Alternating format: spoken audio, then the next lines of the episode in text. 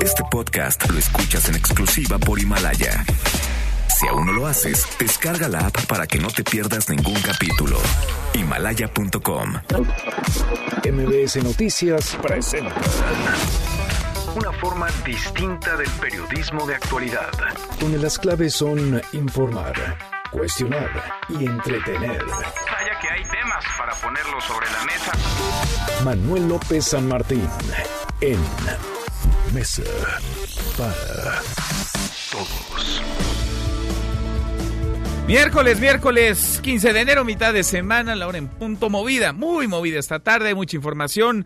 Soy Manuel López San Martín, acaban de estar, como todos los días, como todas las tardes, todas las voces, todas en esta mesa para todos. Hoy el presidente López Obrador habló, por fin habló, de las que habrían sido las razones graves, los motivos, las causas graves por las que habría renunciado a la Suprema Corte de Justicia de la Nación Eduardo Medina Mora, Eduardo Medina Mora, que se fue sin decir ni aguabá, que desde entonces ha guardado silencio, no ha dicho ni una sola palabra. Vamos a platicar del tema, a ver si con esto es suficiente.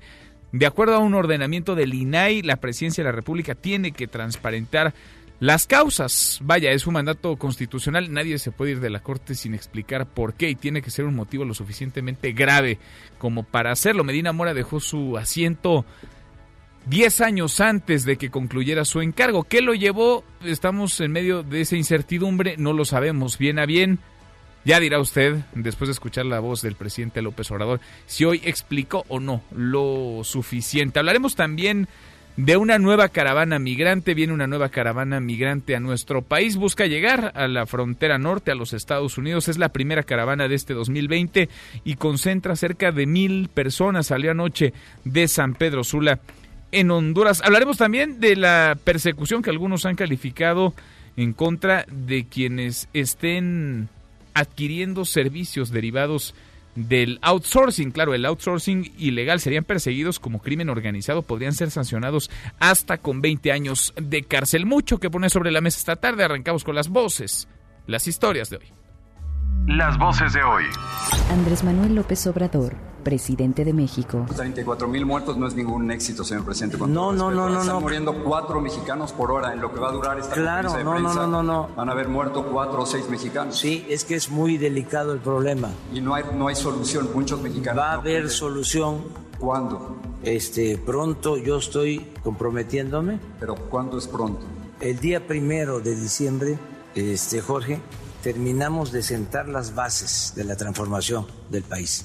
Este año van a haber resultados. Enrique Alfaro, gobernador de Jalisco. Nosotros lo que pedimos es que este año haya un trato de respeto, que sobre todo se puedan abordar los temas que tenemos pendientes en la agenda con el gobierno federal en Jalisco y sobre todo que el diálogo eh, con el presidente sea en esos términos. Luisa María Alcalde, secretaria del Trabajo. Estas prácticas de subcontratación ilegal han venido creciendo. Hoy estimamos que cerca de 5 millones de trabajadores se encuentran en esta práctica. Julio Frank, exsecretario de Salud. Pero aún en ausencia de una epidemia, todos los días el sistema público de salud atiende a un millón de personas, todos los días. El Fondo de Gastos Catastróficos, en los más de 15 años de operación que tuvo, literalmente atendió a decenas de miles, cientos de miles de, de niños con cáncer. Son las voces de quienes hacen la noticia, los temas que están sobre la mesa y estas las imperdibles de hoy le entramos a la información. Dos averiguaciones previas de la Fiscalía General de la República serían las razones graves por las que habría renunciado a la Suprema Corte de Justicia de la Nación Eduardo Medina Mora. Esto lo informó hoy en la mañanera el presidente López Obrador. Nos tenían asco, estábamos pues expectantes todos de que por fin transparentara las razones, las causas, las motivaciones tras un ordenamiento del INAI para revelar esta información. Es la voz del presidente hoy en la mañanera. ¿Usted conoce esas causas graves o se infiere que es a partir de esas averiguaciones? Son las averiguaciones, básicamente. Y yo creo que la Fiscalía, que ya informó, podría de nuevo aclarar sobre qué tipo de investigación está llevando a cabo. ¿Usted se reunió con Medina Mora? No, ¿Con Saldívar para saber sobre el asunto de Medina Mora? sí, Ahí, sí. o sea, sí las conoce y no las puede decir esas causas graves por la restricción legal. No, no las conozco. ¿No Es las así, conoce? Es así. Sí, ¿Qué, qué es la carta que, que se hizo pública? Que, sí, sí. pero en esa charla, encuentro que usted tuvo con el ministro presidente de la Corte, él le comentó a usted, mire, presidente, ABC, por esto renunció Medina Ya estaba, vamos a decir, eh, abierta una investigación en cuanto a acusaciones de traslado de recursos, para no decirlo de otra manera. Presuntamente. Eh, sí, presuntamente. Y yo creo que eso es lo que lo lleva a él a presentar la renuncia. Bueno, casi pues mordiéndose los labios el presidente para no hablar de más, para no decir otro poco. Vamos teniendo un poquito más de claridad, por lo menos un poquito más de claridad en torno a esta renuncia, la de Medina Mora a la Suprema Corte de Justicia de la Nación. Ahí mismo en la mañanera, el procurador fiscal Carlos Romero advirtió que con la nueva reforma legal, ojo, las empresas que adquieran servicios derivados del outsourcing ilegal serán perseguidas como crimen organizado, podrían ser sancionadas hasta con 20 años de cárcel. Por su parte, el presidente dijo que se detectó alrededor de 14 mil empresas con posibles esquemas de subcontratación ilegal que estarían concentrando a 862 mil 489 trabajadores. Dijo también que en total 380 mil empleados fueron despedidos durante el pasado mes de diciembre. En la mañanera, el presidente fijó una fecha para dar solución al problema, la gravísima crisis de inseguridad que vive en nuestro país. Lo había dicho ya el año pasado, pidió un año más de prórroga, dijo que será el primero de diciembre de este 2020. Ojalá la voz del presidente. Es que es muy delicado el problema. Va a haber solución pronto. Yo estoy comprometiéndome. El día primero de diciembre terminamos de sentar las bases de la transformación del país. Este año van a haber resultados. Bueno, y reunión entre senadores y el gabinete de seguridad, parte del gobierno federal, incluido también el consejero jurídico de la presidencia, Julio Scherer. La Junta de Coordinación Política ha recibido el nuevo paquete de reformas al sistema judicial que envió el presidente López Obrador. Allá anduvieron el fiscal general Alejandro Gersmanero y también la secretaria de Gobernación, Olga Sánchez Cordero. Un juez federal vinculó a proceso a Héctor Mario N., presunto jefe de plaza de la línea en el municipio de Janos, Chihuahua, y a su hermano Luis Manuel N., a quienes se relacionó con el asesinato de nueve integrantes de las familias Levarón, Glanford, Miller en Bavispe, Sonora, en noviembre del año pasado. Salió ya la primera caravana migrante de este 2020, salió con cerca de mil personas anoche desde San Pedro Sula en Honduras rumbo a los Estados Unidos. A propósito del tema, el último informe de la organización Human Rights Watch asegura que los abusos y violaciones de derechos humanos a migrantes siguen durante el gobierno del presidente López Obrador. Entre enero y septiembre del año pasado, la Comisión Nacional de los Derechos Humanos recibió 599 quejas de abuso contra migrantes, en su mayoría a manos de integrantes de la Policía Federal. Y el Tratado Económico entre México, Estados Unidos y Canadá, el TEMEC, fue aprobado por los distintos comités del Senado estadounidense, por lo que ahora pasa al Pleno, se podría votar mañana mismo.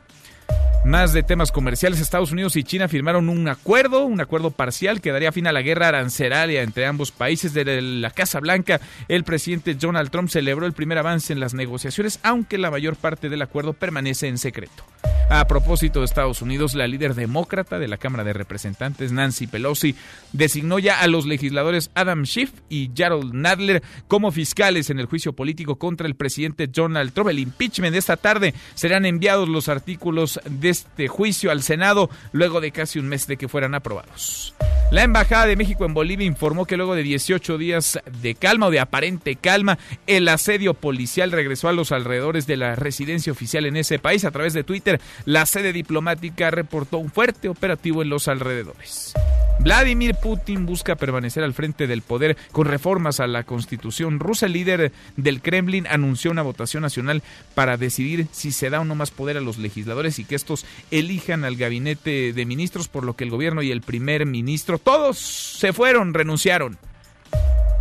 Bien, la buena de hoy, porque también hay buenas, todo listo para la fiesta de la Candelaria. Cuéntanos, Citlali, ¿cómo estás? Citlali Sáenz, muy buenas tardes. Hola Manuel, buenas tardes a ti también, a nuestros amigos del auditorio. Cristian Romero Pérez, el presidente municipal de Tlacotalpan, Veracruz, estimó que durante las fiestas de la Candelaria que se van a realizar en esa entidad, se alcanzará una derrama económica de 50 millones de pesos en la cuenca del Papaloapan y se recibirán cerca de 200 mil turistas. Romero Pérez detalló que Tlacotalpan adoptó a la Virgen de la Candelaria como patrona del lugar y por ello realizan una gran celebración considerada el evento del año en la zona Además destacó que es la única ciudad en nuestro país catalogada desde 1998 como Patrimonio Cultural de la Humanidad. Hemos calculado más de 50 millones de pesos en toda la cuenca del Papaloapan en esos tres días de derrama.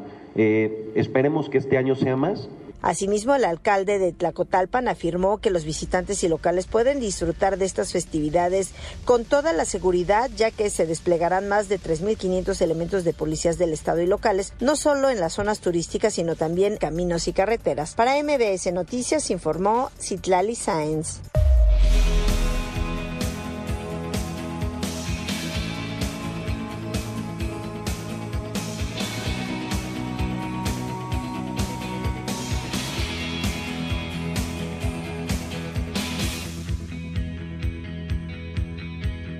José Luis Guzmán Miyagi, primera llamada. Mi querido Miyagi, ¿cómo te va? Buen miércoles. ¿Cómo estás, mi estimado Manuel López San Martín? ¿Qué estamos escuchando? ¿Son los Cranberries? Los Gamberries, así Sí. es. Fíjate que estamos escuchando a los Cranberries porque hoy, hace exactamente dos años, falleció su vocalista, Dolores O'Riordan.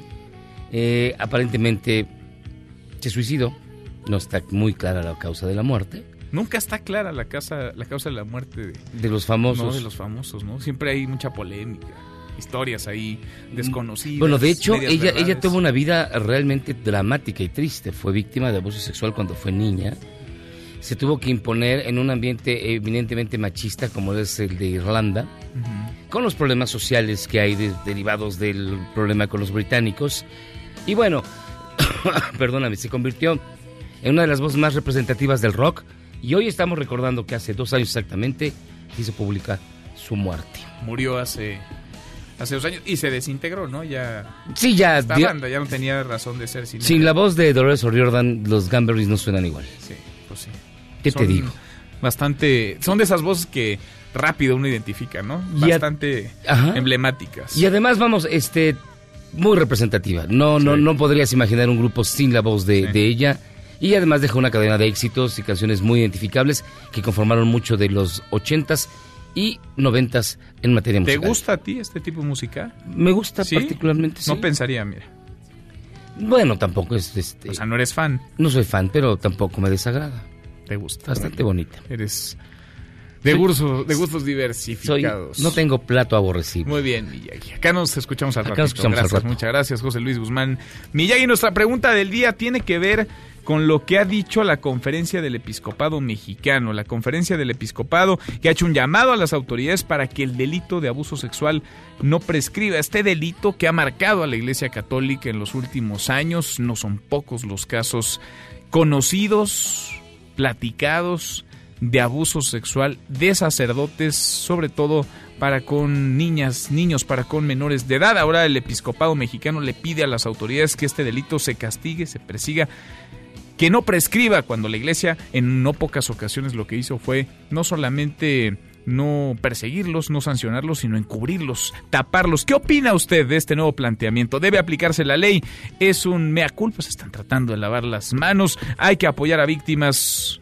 ¿O debe castigarse a los culpables? Opine con el hashtag Mesa para Todos, abiertas ya nuestras vías de comunicación, el WhatsApp 5524-99125, viene el teléfono en cabina 5166-1025. Pausa, vamos arrancando esta mesa, la Mesa para Todos.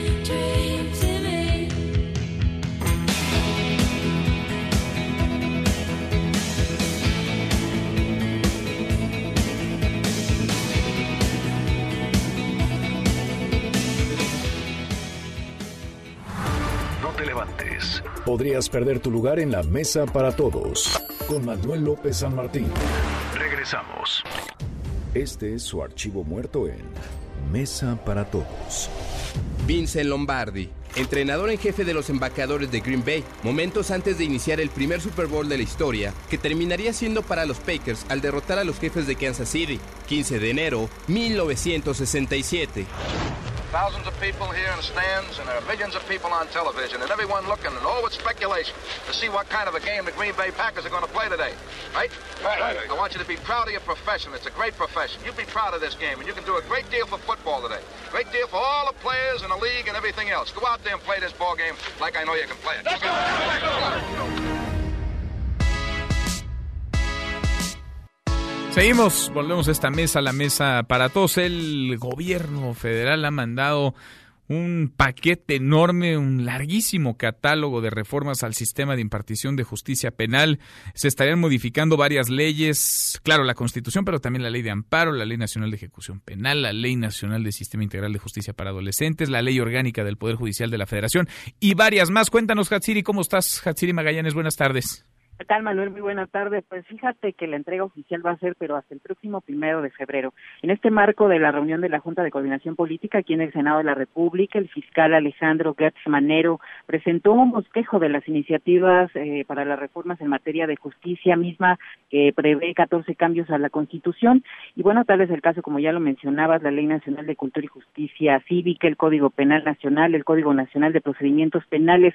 Pero en este contexto explicó algunas de estas iniciativas. Sin embargo, admitió que se tendrá que empezar de cero porque los esfuerzos de hace 20 años pues no han funcionado. Dijo que el 90% de los delitos que se cometen aquí en el país pues son de carácter económico. Y en este contexto pues llamó mucho la atención que la entrega oficial, el mismo fiscal lo dijo que va a ser hasta el próximo primero de febrero. Si me permite, vamos a escuchar cómo lo dijo.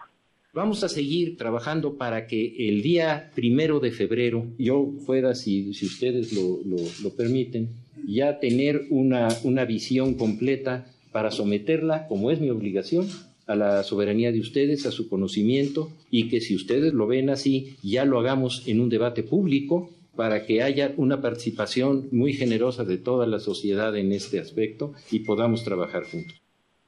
Ante los senadores, Olga Sánchez Cordero, la titular de Gobernación, afirmó que ante, que ante precisamente los integrantes de esta Junta, que para el gobierno federal es fundamental el fortalecimiento del sistema de justicia en nuestro país. Vamos a escucharla. Para la Secretaría a mi cargo es fundamental el fortalecimiento del sistema de justicia, tanto en la procuración cuanto en la impartición. Por eso deseo que este esfuerzo sea el inicio conjunto de poderes para buscar soluciones y mecanismos que consideran a las instituciones de justicia los temas más sensibles para nuestra población. A este encuentro acudió también Julio Scherer, el consejero jurídico de la presidencia, aseveró que el modelo de justicia que se tiene hasta ahora ha fracasado y se debe de buscar un modelo, un nuevo paradigma que se lleve a cabo, pues precisamente que lleve a un nuevo modelo de justicia en nuestro país. Vamos a escuchar algo de lo que dijo. Todas estas iniciativas pretenden formar un nuevo paradigma que nos lleven a consolidar un nuevo modelo de seguridad y justicia que sustituya al actual que ha fracasado y que nos ha llevado a un récord nada envidiable de casi 99% de impunidad en México. Y bueno, tras lo anterior y con la ausencia de Alfonso Durazo, titular de la Secretaría de Seguridad y Protección Ciudadana, los senadores tomaron la decisión de no pronunciarse al respecto de esta iniciativa. Solo Ricardo Monreal dijo que se va a llevar a cabo una discusión oportuna y que esperan que se apruebe pues en el próximo periodo de sesiones todas estas modificaciones. El reporte que tengo. Ojalá que se aprueben, pero sobre todo ojalá que se discutan con quienes le entienden al tema, con expertos, con organizaciones. Gracias, Hatsiri. Buenas tardes. Muy buenas tardes. Hasta febrero, cuando comience el periodo ordinario de sesiones, podríamos conocer a detalle estas iniciativas, pero es un paquete enorme, grandísimo. Yo le agradezco mucho a la directora general de México Unido contra la Delincuencia, Lisa Sánchez, que platique con nosotros esta tarde. ¿Cómo te va, Lisa? Muy bien, Manuel, encantada de estar contigo y con tu audiencia. Al contrario, muchas gracias por platicar con nosotros. Pues parece muy ambicioso, ¿no? Este paquete del gobierno federal, esta intención desde el legislativo de meterle mano, de reformar varias leyes, la constitución misma. ¿Dónde nos tendríamos que detener y fijar previo a esta discusión que me imagino se tendrá que dar en un parlamento abierto y antes de que, por supuesto, se esté discutiendo ya en el Pleno del Senado y votando, Lisa? Pues yo te diría que en dos cosas fundamentales, que una es el contenido y otra es el proceso, porque lo que escuchamos el día de hoy en el evento de supuesta presentación, donde al final se nos comunicó que las iniciativas no se presentarán sino hasta febrero, es que lo que vamos a ver es un proceso muy similar al de aprobación de la reforma constitucional de Guardia Nacional y eso es preocupante por varios motivos.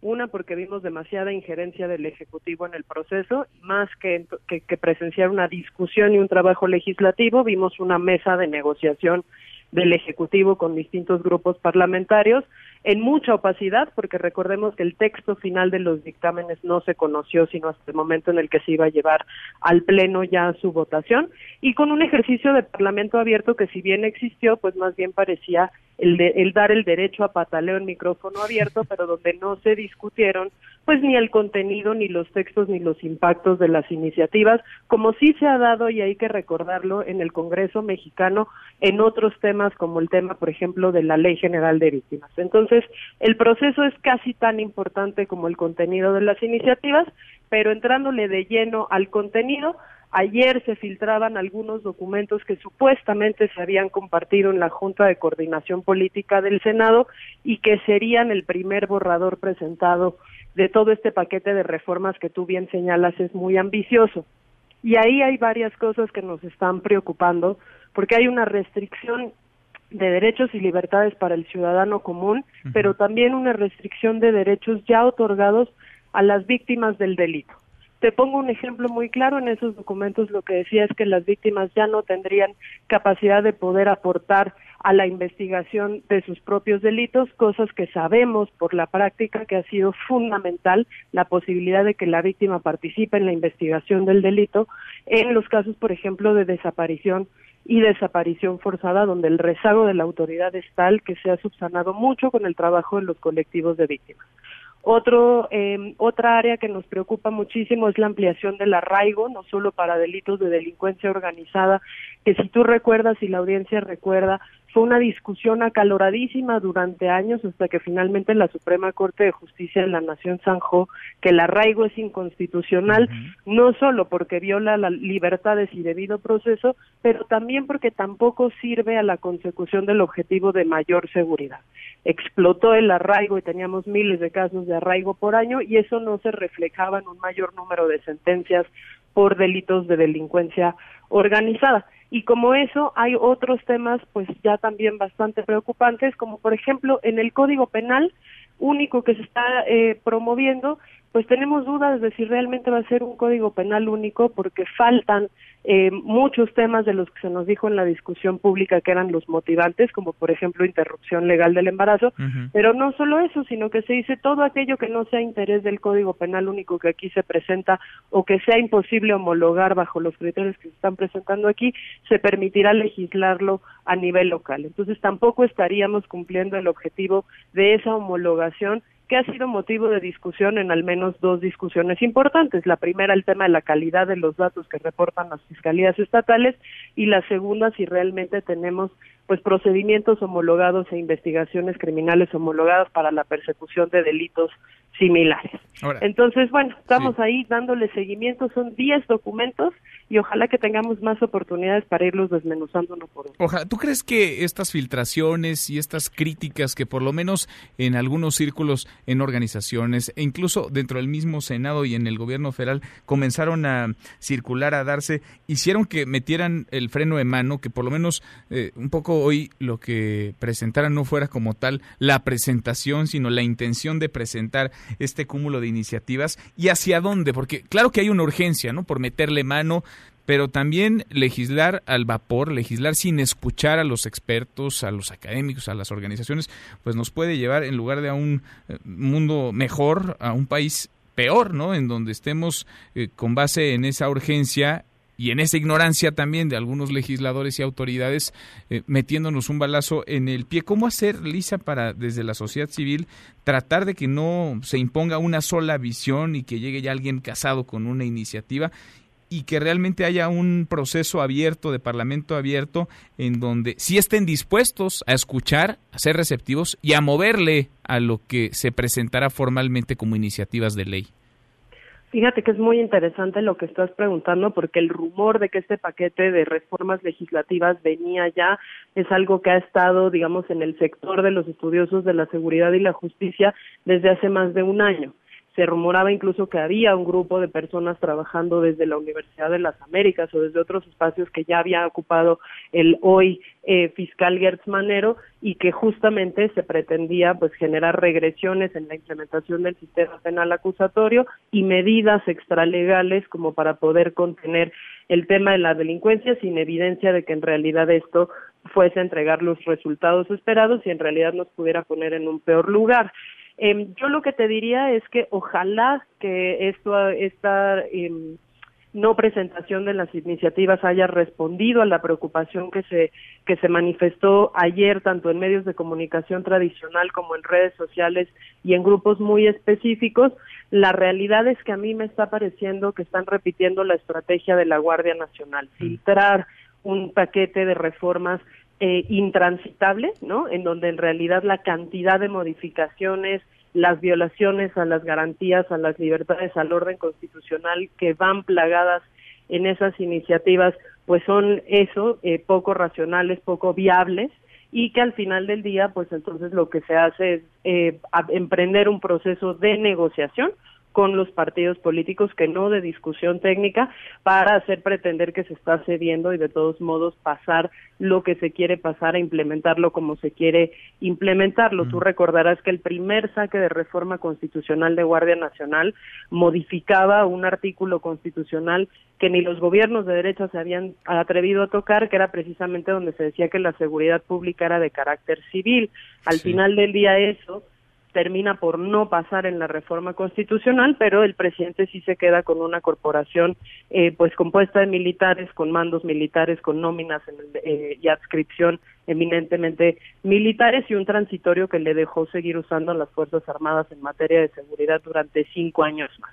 Entonces vamos a tener que estar muy atentos para evitar caer pues en procesos de simulación en el Parlamento abierto y para intentar convidar a las y los legisladores a que sí tengamos una discusión técnica, porque lo que estaríamos viendo si esto pasa como, como están los documentos que se filtraron ayer, no solo es una regresión en términos de derechos adquiridos y de funcionamiento del sistema de justicia adversarial, sino también sería una pérdida monumental de recursos en los 10 años que llevamos haciendo el tránsito a ese nuevo modelo y cuya consolidación tenía que estar lista en el 2024 con mucha inversión en eh, personal y operadores, pues que ahora de un plumazo se irían. Y te pongo el último ejemplo, estamos hablando de la eliminación de los jueces de control, cosa que ni siquiera se planteaba en el sistema penal inquisitorio. ¿No? Entonces hay ahí fuertes regresiones muy importantes, una dilapidación de recursos públicos en caso de que esto pasara por la inversión ya hecha y ninguna garantía de que esto en realidad no sirva ni para modificar la puerta giratoria ni para mejorar la eficacia de la autoridad. Es un temota, son varios, varios temotas. Lisa, vamos platicándolos en el camino, veremos, se va a poner buena la discusión. Ojalá, ojalá que la haya, al menos. Gracias como siempre, Lisa, gusto escucharte. Ojalá que sí, muy a la orden y muchísimas gracias por el espacio. Gracias, muy buenas tardes, la directora general de México Unido contra la Delincuencia, Lisa Sánchez. La mañanera de hoy, Rocío, ¿cómo estás? Rocío Méndez, buenas tardes.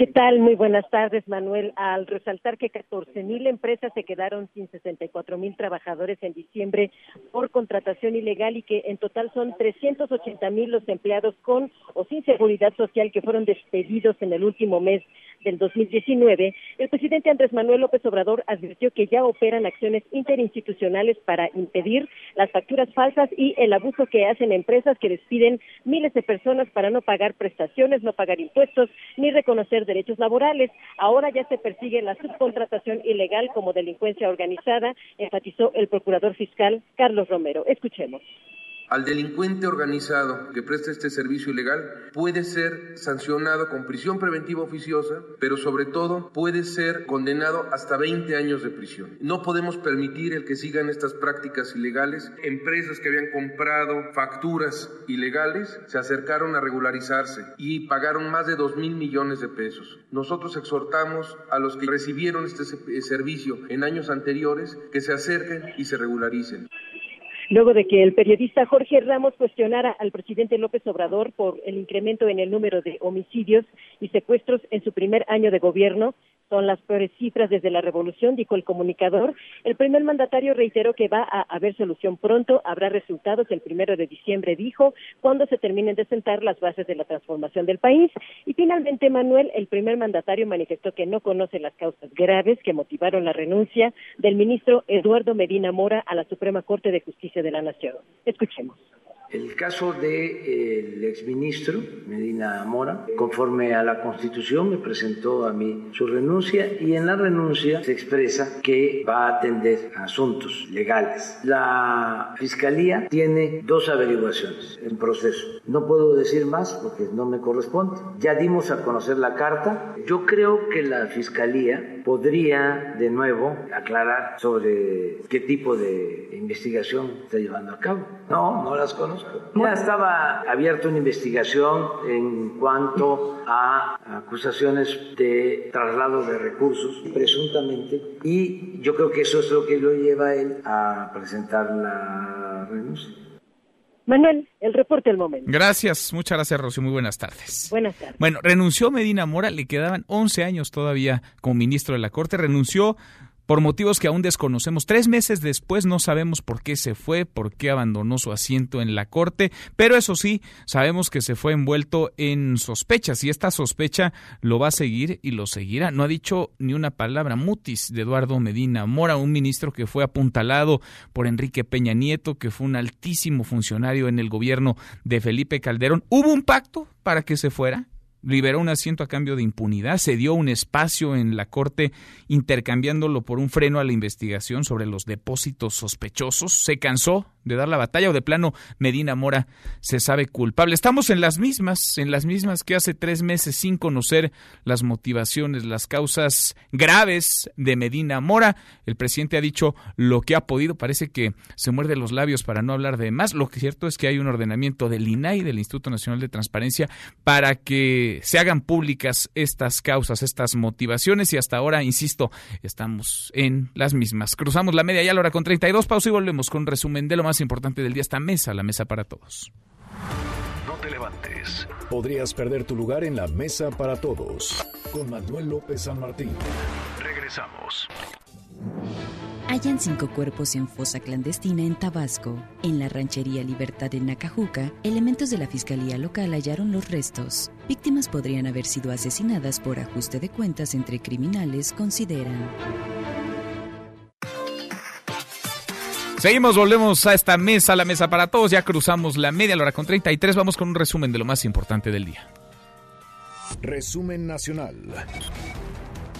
Ya fue ratificada Raquel Buenrostro como nueva jefa del SAT, del Servicio de Administración Tributaria. También se avaló en la Comisión Permanente del Congreso a Talía Laguna Aragón como nueva oficial mayor de Hacienda. La primera caravana migrante de este 2020 viene hacia México, su destino final Estados Unidos. Vienen niños, vienen mujeres embarazadas, pero también se han detectado coyotes. Cuéntanos, Raúl Morazán. Raúl, desde Honduras, te saludamos. ¿Cómo estás? Muy buenas tardes. Así es, Manuel. Buenas tardes allá en México. Efectivamente, aquí en Honduras hoy ha salido una nueva caravana de migrantes con al menos 2.000 hondureños. Salieron de la gran terminal de buses eh, de San Pedro Sula, ciudad norteña de Honduras, y se prevé que están eh, por llegar a Guatemala en estos instantes. Ellos buscan este sueño americano que en muchos casos termina en pesadilla porque van con la ilusión de conseguir, de lograr un trabajo, ya sea en Estados Unidos, y si no es así, pues que sea en México, dicen ellos, o también en Guatemala. Escuchemos a uno los migrantes porque también confirma que van varios niños, inclusive mujeres que han dado a luz recientemente, van en esta nueva caravana migrante. No, pues el sueño de todos, llegar al, al, norte y prosperarlo, ¿no? Pues porque no hay trabajo en primer lugar y otra está muy, muy peligroso aquí, no hay mucha seguridad en, en este país. Bueno, los que venimos con nosotros vienen como unos seis menores. Hemos escuchado a uno de los migrantes en esta nueva caravana que busca llegar a Estados Unidos y de ser posible pues conseguir un trabajo, aunque es bien difícil porque podría terminar en pesadilla este sueño. Hay que remarcar que el secretario de Seguridad de Honduras, Julián Pacheco Tinoco, ha confirmado que ya tienen identificadas a varias personas que estarían fingiendo como traficantes de personas, es decir, coyotes, y que estarían engañando a estos hondureños que han salido en esta nueva caravana, la primera de este año 2020. Con esta información, eh, Manuel, rezo contigo y a la cabina de mesa para todos. Gracias, muchas gracias Raúl, muy buenas tardes. Híjole, qué tema este, es un drama el de la migración forzada porque no lo están eligiendo. Vaya, las circunstancias los orillan, la pobreza, la falta de oportunidades, la violencia está orillando a miles, niñas, niños incluidos, a dejar sus países de origen, sus culturas, sus familias y migrar en busca de mejores oportunidades. De acuerdo con el más reciente informe de la organización Human Rights Watch, los abusos y violaciones de derechos humanos a migrantes siguen con el gobierno del presidente López Obrador. Según este reporte, entre enero y septiembre del año pasado, la CNDH recibió 599 quejas de abusos contra migrantes, en su mayoría contra miembros de la Policía Federal. Y la conferencia del episcopado mexicano reveló que en los últimos 10 años 271 sacerdotes han sido investigados por abuso contra menores de edad. 271 sacerdotes. Hizo un llamado a las autoridades para que este delito no prescriba en 10 años como sucede actualmente. El presidente López Obrador se manifestó en favor de esto, de que no prescriba el delito de abuso sexual. Dijo que esta es una tarea de los legisladores. Por cierto, el INE va a renovar cuatro consejeros. Hoy en la mañanera los eh, periodistas, los compañeros reporteros le preguntaron al presidente sobre este tema. Esto dijo que cuide que, bueno, no solo a Morena, a los legisladores, que sea gente eh, honesta, íntegra, eh, que no sean como los que han desempeñado esos cargos, porque nos han quedado a deber cuántos fraudes electorales cometidos a la vista de todos, cómo se eh, hacen de la vista gorda magistrados electorales, consejeros. Bueno, les pegó con todo a los actuales consejeros y hasta los magistrados electorales del presidente López Obrador. También en la mañanera anunció que el próximo viernes va a presentar un informe a un año de la explosión en Tlahuelilpan Hidalgo, una explosión que dejó 137 muertos. El mismo viernes habitantes de la zona van a recordar a las víctimas con una misa a las 7 de la tarde. Padres de niñas, de niños con cáncer protestaron frente al Palacio Nacional para denunciar falta de medicamentos para quimioterapias. Hablaron de 50 niños que son atendidos en el Hospital de Alta Especialidad de Ixtapaluca en el Estado de México.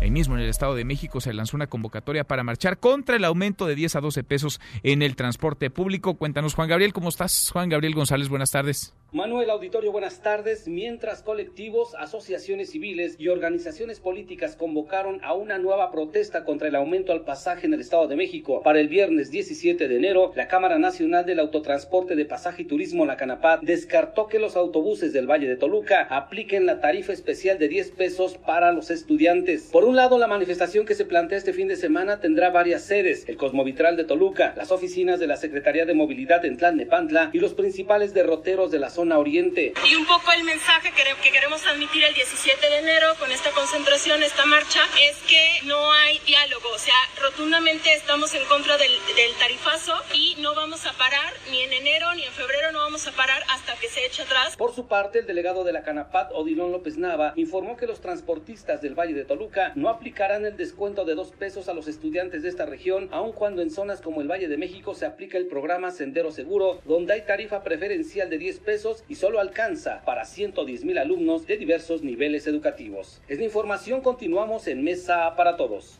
Gracias, muchas gracias Juan Gabriel y fabricantes de bolsas de plástico protestaron esta mañana frente a la sede de la Secretaría del Medio Ambiente de la Ciudad de México. Ellos piden que se elimine la prohibición de sus productos y es que a partir de este año, a partir del primero de enero, de plano están prohibidas las bolsas de plástico en mercados, en centros comerciales, tanto que tendríamos que hablar no solamente y generar conciencia, una nueva cultura para echarle un poco la mano al medio ambiente, de por sí el medio ambiente que ha sido tan maltratado y tan olvidado por autoridades, sí, pero también por la sociedad en general. Hasta aquí el resumen con lo más importante del día. Gibran Ramírez Reyes en Mesa para Todos. Gibran, académico, secretario general de la Conferencia Interamericana de Seguridad Social. Gibran Ramírez Reyes, como todos los miércoles en esta Mesa para Todos. ¿Cómo te va, Gibran? ¿Qué onda, Manuel? ¿Cómo estás? ¿Todo bien por acá? Bien a todo dar, y con la polémica en torno al INSABI, el Instituto de Salud, el Instituto Nacional de Salud para el Bienestar, que sepultó, que sustituye al Seguro Popular. ¿Cómo has visto las cosas? Porque he leído, escuchado a muchísimos defensores del Seguro Popular y a muchísimos detractores también del INSABI. No sé si con argumentos falaces o reales. ¿Tú cómo vas viendo las cosas? Yo creo que hay una cosa de vanidad de nuestra burocracia y de un grupo de poder desplazado que no soportan ver su legado destruido, un legado que estaba nada más en papeles. O sea, ha sido lo de Frankie Chertorivsky ha sido la verdad que lamentable. Hablan del país como si hubiera una cobertura propia de estados nórdicos europeos que no tiene nada que ver con la realidad. O sea, están hablando como si fuera sus defectos, Tenía sus defectos, hay que, que corregirlos. No, estaba mal hecho está mal diseñado. ¿De raíz? ¿Está mal de raíz? De raíz, de raíz. Una descentralización como la que generó el Seguro Popular en un país con un federalismo tan mal consolidado, con gobernadrones como los que hemos tenido, no funciona. O sea, se desviaron miles de millones de pesos, lo mencionaba ayer Ricardo Rafael, los estados no pagaron la atención que tenían que pagar, hay un adeudo de los estados eh, superior a los 900 millones de pesos, hay un montón de problemas, o sea, partieron de un diseño institucional que venía más de arriba de los libros de la teoría de política pública, pero que nada más vivía en los papeles. No tomaron en cuenta ni los gobernadores ni la economía política de la salud, fundamentalmente el papel de las farmacéuticas que hicieron su agosto estos años y que generaron una política, la verdad, que fracasada estrepitosamente si consideramos que el gasto de bolsillo de las familias mexicanas no redujo. Todos los resultados que presentan Frank y Chertorivsky son resultados inerciales, unas mejoras en salud, la verdad que muy mínimas para ese gasto presupuestario, era un programa ineficaz. Entonces yo creo que con el INSABI, que acaba de empezar, una institución que acaba de empezar, se corrigen los errores de diseño de la política. Primero, el Seguro Popular, desde su origen, fragmentó más al sistema de salud. Tenía que ser un seguro abierto, no plantearse afiliaciones y cuotas, porque eso excluye de entrada. No, no se debería de necesitar una afiliación, como sucede en los países con un sistema universal. Sí, me acuerdo que el presidente en campaña decía que el seguro popular ni era seguro ni era popular. Así es. Si no era seguro, porque no hubo una disminución significativa del gasto de bolsillo en salud de los mexicanos. Y no era popular, porque no era abierto a todo mundo, había que pasar una barrera de afiliación y en algunos casos de cuotas en los hechos ni siquiera eso funcionó. Favoreció el mal manejo de los recursos públicos por su diseño descentralizado y por la forma de asignar a las entidades el, el ejercicio de la provisión de los servicios. No podemos hacer una política partiendo de un federalismo imaginario. Vamos a hacer una política como si los gobernadores no fueran ladrones en México. Bueno, eso cuando los gobernadores no sean ladrones, cuando haya un cambio de régimen en lo local. Y además, como se montó en la infraestructura ya existente, se favoreció y reprodujo las desigualdades regionales en la protección de la salud. Entonces, hay un montón de, problemas con eso. A diferencia de ese diseño institucional, el INSABI no pide una afiliación, es decir, sí es universal en ese sentido de apertura. Tiene un diseño que hace que se rija desde el gobierno federal. Yo creo que la lógica que operó en la reforma educativa de Peña, que mantuvo este gobierno en su reforma educativa, que es centralizar el ejercicio del gasto, porque lo que tenemos más consolidado a nivel institucional, en sociedad civil, está es respecto al gobierno federal, yo creo que ir hacia allá es lo correcto. Entonces, a ver, digamos, el estado del federalismo que tenemos. En el punto de partida es correcto, digamos, el diagnóstico desde el gobierno federal de sepultar, de enterrar el Seguro Popular y de crear una nueva institución, el INSABI en este caso. Yo platicaba en esta mesa para todos con Juan Antonio Ferrer, con el titular del INSABI, lo escuchaba y de verdad me parece que tiene la mejor de las intenciones, pero no sé, Gibran, Quiero tu opinión, cómo lo estás viendo, el tema de la ejecución y sobre todo de la comunicación, porque le he escuchado al presidente López Obrador decir e insistir en las mañaneras en que la gratuidad del servicio será una realidad y sin embargo eso parece no estar ocurriendo hoy. Entiendo que esta misma semana se presentaría una ruta para llegar a eso hacia finales de diciembre, pero no falló, digamos, amarrar muy bien los hilos antes de lanzar este instituto para que en efecto fuera distinto y solucionara lo que el Seguro Popular no ha podido resolver? Hay, hay un problema de, operación, estaba habiendo problemas, pero creo que sobre todo hay una estrategia de comunicación coordinada, dirigida a minar el lanzamiento del INSABI. O sea, se está reclamando la existencia de cuotas que ya estaban ahí, que no se previeron. Eso ya lo aceptó el subsecretario López Gatel, que tienen que hacer una corrección en eso. El, el otro fallo grave eh, es el comunicado, el primer comunicado que, que circuló mucho sobre la atención en el tercer nivel, que fue mal respondido, creo, por el director del instituto, eh, que amerita una corrección para tener esa previsión de gastos catastróficos. Pero más allá de eso, sobre todo lo que hay eh, en materia de comunicación en medios respecto al cáncer, ha sido la vía para atacar al instituto, como si estuviéramos en un problema estructural. Pero no es, no, es realidad, o sea, son, son, casos aislados, dirías? No, yo diría que el sistema de salud que recibió el gobierno era un desastre, que se está corrigiendo poco a poco y que mucha, una buena parte de ese desastre sigue existiendo, que se tendría que poner mucha más atención al diseño y operación de algunas políticas, sobre todo en este caso, en el tercer nivel, porque se enfocaron en la mayoría de los servicios de salud que brinda el Estado, que son de primero y de segundo nivel. Pero para estos casos no hubo una previsión adecuada. Ahora, creo que sí ha habido una magnificación, pero viene de atrás, viene desde las compras mm. y viene también de las empresas farmacéuticas que no pudieron obtener ya los contratos que obtuvieron antes. Entiendo sobre todo PISA, ¿no? Que tenía el monopolio de varios de estos medicamentos contra el cáncer y que de plano ha cerrado la llave y no quiere pues ya no quiere ni siquiera distribuirlos, ya no hablemos del sector público, creo que están amenazando incluso al sector privado con no llevar los medicamentos, las quimioterapias para generar no sé si una crisis, pero al menos sí esta confusión e incertidumbre cuando alguien está librando una batalla contra el cáncer, pues lo que más quiere es la claridad de que va a tener su medicamento a tiempo, Gibran. Sí, PISA está chantajeando al Estado mexicano con la vida de los pacientes con cáncer de ese tamaño y están muy enojados porque se fueron a comprar medicinas al exterior. Eh, dicen que, que salieron incluso un poco más caras, ¿no? Pero porque el presidente no está dispuesto a transar. Eh, querían un certificado de buenas prácticas, según eh, lo reporta Proceso, que no, que no se habían ganado, no habían logrado las medidas necesarias para esa acreditación.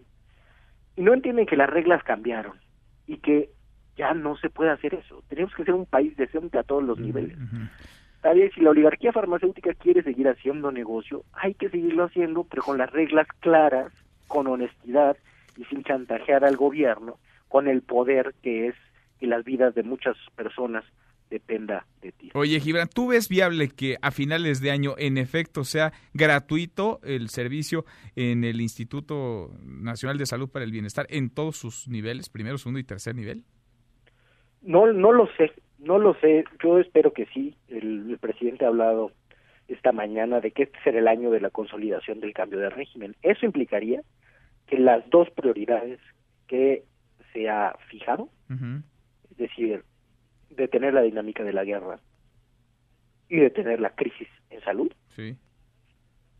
tendrían que estar mostrando tendencias eh, ya a la baja de sus problemas yo, la verdad, tengo algunas reservas, sobre todo en el caso de la seguridad. Creo que es un problema que no hemos alcanzado a resolver, pero en este caso, poniendo un poco más de cuidado en el diseño institucional y con la cooperación de los gobernadores, que son otro de los factores interesados en denostar al INSABI porque implica que dejen de recibir un flujo de recursos, donde cooperen los gobernadores, allí habrá diferencia. Y creo que en eso es muy importante que el INSABI no olvide, que Ferrer no olvide la inspiración del instituto que es el programa IMSS Bienestar, es de donde se tomó el modelo eh, de política pública, un programa que con apenas 12 mil millones de pesos brinda atención médica a 15 millones de mexicanos sin seguridad social. Y sería bueno que se tomara en cuenta también la iniciativa que, que propuso Germán Martínez de dotar al INSABI de herramientas jurídicas para que esos convenios efectivamente se celebren con el IMSS Bienestar. Ahí, pero todo eso ya es de tejido fino. Pues sí, pues sí. El cambio en el diseño institucional es mayor, es financiar la oferta de los servicios públicos de salud, que es lo que tiene que hacer el Estado, no que se financiaba según la demanda. Ese, ese cambio es muy importante y creo que abonará a eliminar o a reducir la corrupción, a controlarla, porque esa es una lucha permanente. Pues sí, ese sí es también un cáncer que está enraizado, bien enraizado en la iniciativa privada y también en el sector, en el sector público y fácil romper con esas dinámicas, fácil no es. Gibran, gracias como siempre. Gracias a ti, Manuel. Gracias, muy buenas tardes. Es Gibran Ramírez Reyes en esta mesa para todos. Pausa y volvemos, hay más. Información para el nuevo milenio. Mesa para todos con Manuel López San Martín. Regresamos. Más información y análisis en Mesa para Todos con Manuel López San Martín. Los numeritos del día. Citlali Sáenz, qué gusto saludarte. Citlali, ¿cómo estás? Hola Manuel, buenas tardes a ti también a nuestros amigos del auditorio. Pues en este momento están ganando los principales indicadores en Estados Unidos. El Dow Jones Industrial avanza 0.56%, el Nasdaq gana 0.32%, pero está perdiendo el S&P BMW de la Bolsa Mexicana de Valores 0.31%, se ubica en 44.633.74 unidades. En el mercado cambiario, el dólar de ventanilla bancaria se compra en 18 pesos con 28 centavos se vende en 19 pesos con 8 y el euro se compra en 21 pesos con 90, se vende en 21 pesos con 97 centavos. Manuel, mi reporte al auditorio. Gracias, muchas gracias, Itlali. Muy buenas tardes. Buenas tardes. Economía y finanzas con Eduardo Torreblanca. Lalo, qué gusto saludarte, ¿cómo estás? Igualmente, Manuel, muy buenas tardes, buenas tardes al auditorio. Bueno, el TEMEC está a punto, nos dicen, de ser aprobado por el Senado de los Estados Unidos. Pan comido, ha señalado Jesús Sea del subsecretario para América del Norte. Tiene muchas otras implicaciones, más allá de la obvia, la comercial, el intercambio de productos entre México y Estados Unidos y Canadá, claro, Lalo. Sí, sería una, que digamos, una bocanada un tanque mayúsculo de oxígeno a la presente administración porque da certeza a la inversión, porque garantiza el acceso aparentemente sin problemas al mercado más importante en el mundo en cuanto a consumo refiere, daría mucha solidez al gobierno actual, le daría margen de maniobra indudablemente, pero no soluciona todos los problemas, no podría evitar, sin lugar a dudas, si fuera el caso, eh, y ojalá no lo fuera, de que le quiten, le retiren el grado de inversión a petróleos mexicanos, porque eso implicaría un graniza, una granizada de, eh, de estimaciones de empresas privadas y también de la deuda pública nacional, de la deuda soberana. Es decir, esto es posible que no nos los podamos quitar porque el mercado da por un hecho de que el TEMEC va a salir adelante en el trámite legislativo tanto en Canadá como en Estados Unidos, pero eso no le quita ni le da margen de maniobra para enfrentar la pesada deuda de la eh, empresa petrolera más importante del, del país, es la empresa más importante de México. Y es la más endeudada del planeta, el ALO, la empresa petrolera más endeudada del mundo. 107 mil millones de dólares, ¿no? Sí. Eh, fíjate que tengo un dato rápido, un par de datos rápidos. Empezó en el 2012, al, al, término del 2012, eh, al inicio del 2013, tenía una deuda de 831 mil millones de pesos y terminó el sexenio de Enrique Peña Nieto con 2 billones de pesos como deuda, es decir, incrementó la deuda 146%, mientras el precio pasaba de más de 120 dólares barril a 46 dólares. Eh, el sexenio de Enrique Peña Nieto fue muy malo para la petrolera porque se sobreendeudó cuando el precio estaba bajando y hoy tiene que pues eh, tratar de evitar hasta donde sea posible que le retiren el grado de inversión a sus papeles, con lo que también pues se verían afectados eh, muchas otras empresas públicas y privadas. Pues mira, y parte de la herencia de ese sexenio. Y hay quienes lo extrañan, ¿eh? Hay quienes, hay quienes le aplauden. ¿Lalo, tenemos postre?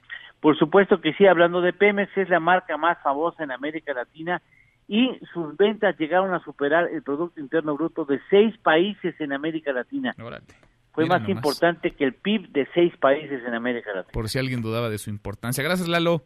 Gracias, Manuel. Gusto en saludarte y buenas tardes, buen provecho. Igual para ti, muy buenas tardes. Eduardo Torreblanca, con él cerramos esta primera hora saludando a nuestros amigos de Ciudad Juárez, Chihuahua. Ya nos escuchan a través de Radionet en el 1490 de AM. Pausa, volvemos con la segunda de esta mesa, la mesa para todos. Información para el nuevo milenio. Mesa para todos, con Manuel López San Martín. Regresamos. Saludo cordialmente a los peregrinos de lengua española. El Papa nombra a primera diplomática del Vaticano. El Papa Francisco designa a Francesca Di Giovanni, una italiana laica de 66 años, para un puesto de alto rango diplomático en la Secretaría de Estado.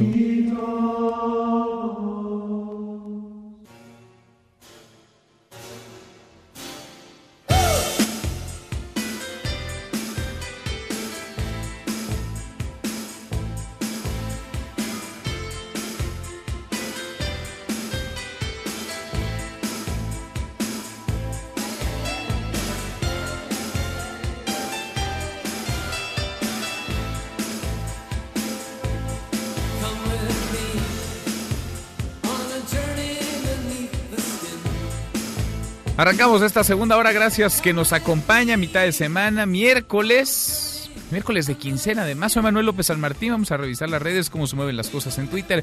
De las redes esta mesa, la mesa para todos. Caemos en las redes.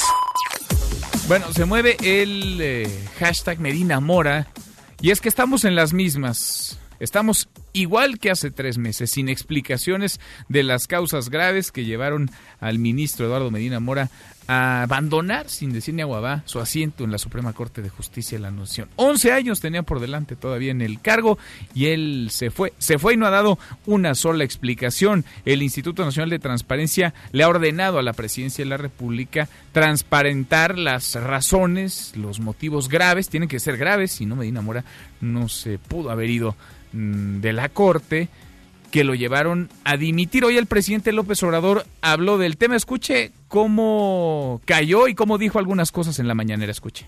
¿Usted conoce esas causas graves o se infiere que es a partir de esas averiguaciones? Son las averiguaciones, básicamente. Y yo creo que la Fiscalía, que ya informó, podría de nuevo aclarar sobre qué tipo de investigación está llevando a cabo.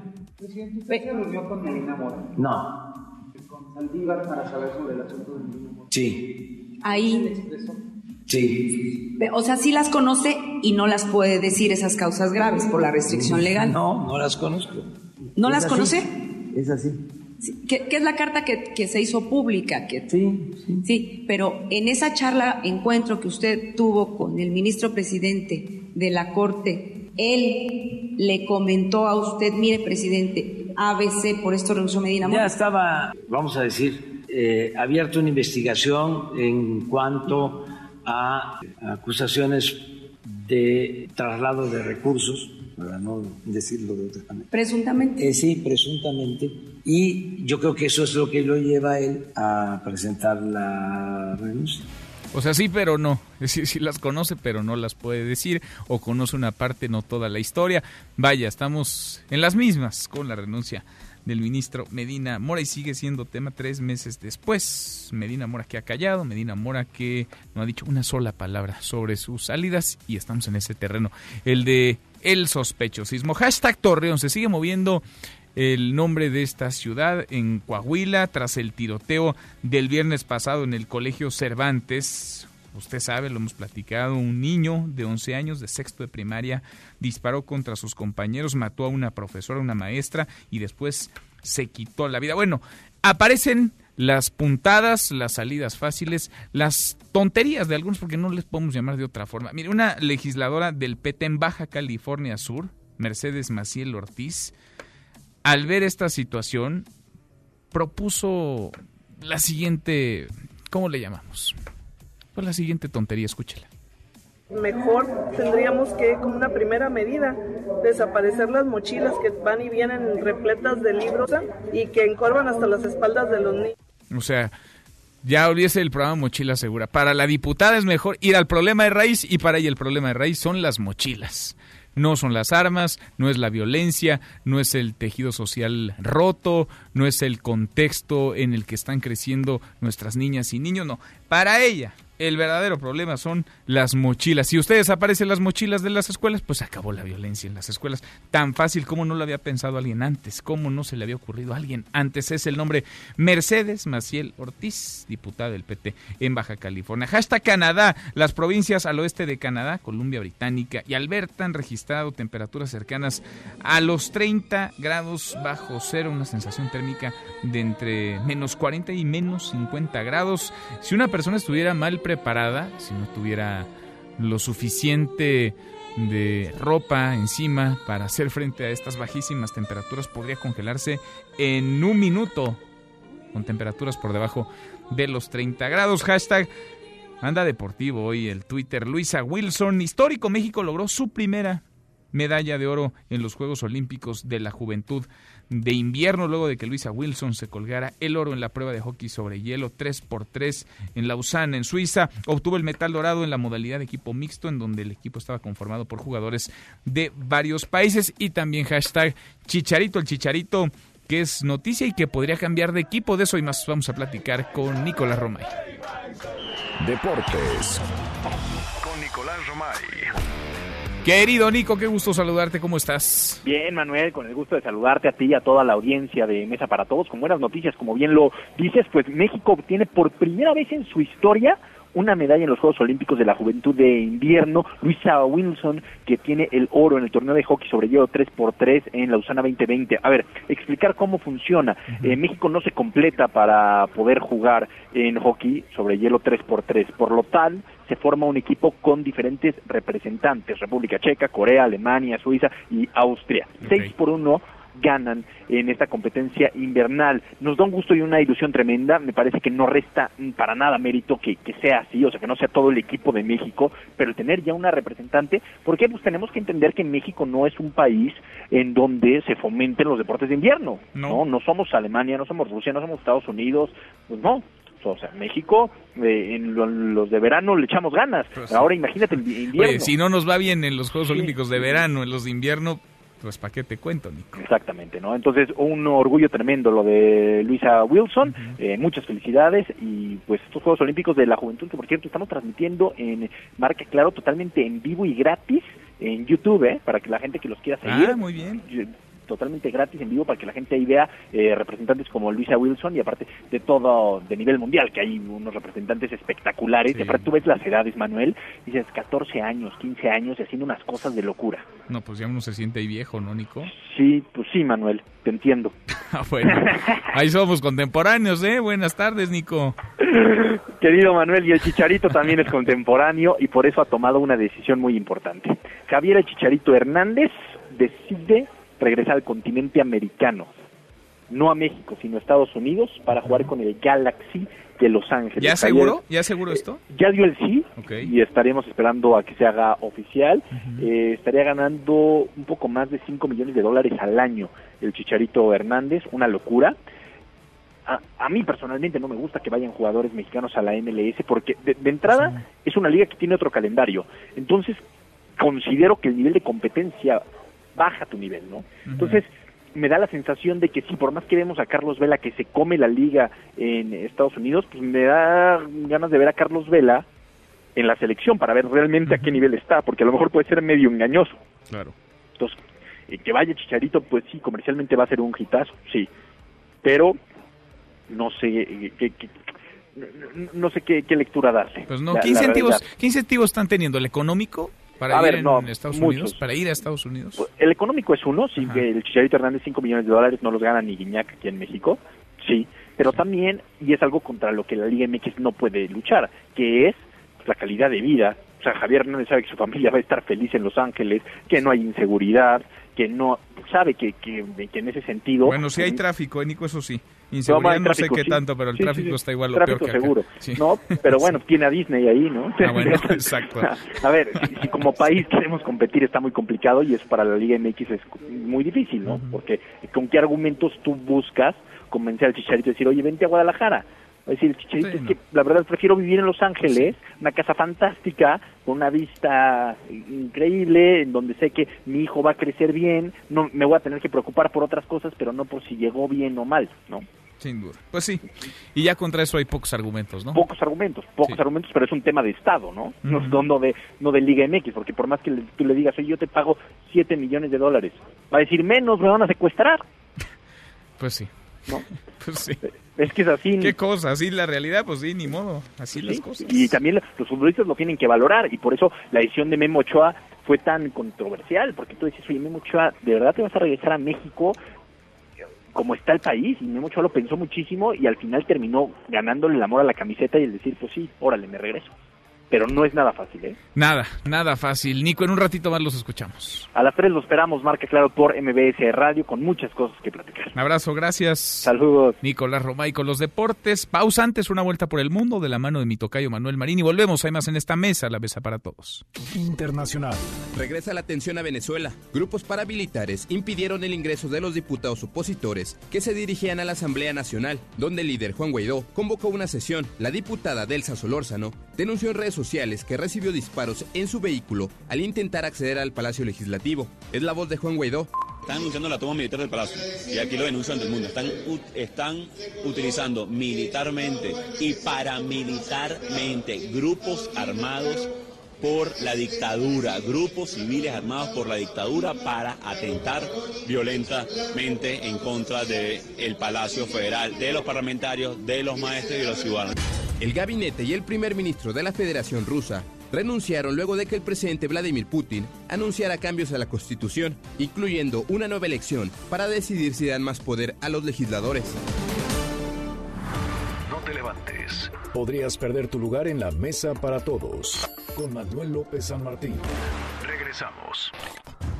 Les pedimos de favor que nos escuchen a este llamado porque no es posible, no es posible que nuestros hijos estén deteniéndose en recibir tratamiento cuando su vida de ellos depende de todos nosotros. Piden abasto de quimioterapias para Hospital Dix Tapaluca. Dijeron que son alrededor de 50 niños afectados. Confían que con el documento entregado el tratamiento regrese lo antes posible.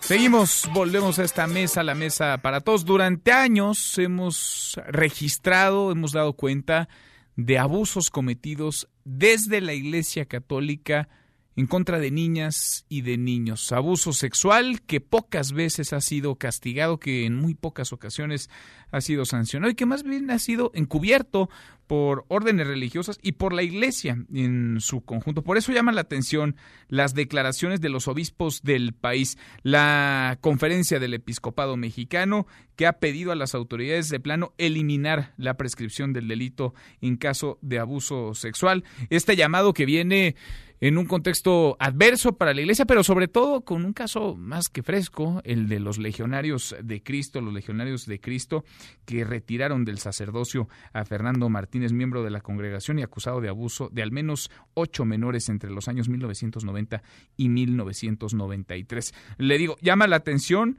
por los antecedentes más inmediatos, pero también por lo que rodea este tema. Yo le agradezco mucho a Monseñor Rogelio Cabrera López, el presidente de la Conferencia del Episcopado Mexicano, que platique con nosotros esta tarde. Monseñor, gracias, muy buenas tardes. Buenas tardes, Manuel, a la orden siempre. Gracias por platicar con nosotros. ¿Qué lleva a la Conferencia del Episcopado Mexicano a hacer este llamado a las autoridades para que el delito de abuso sexual no prescriba?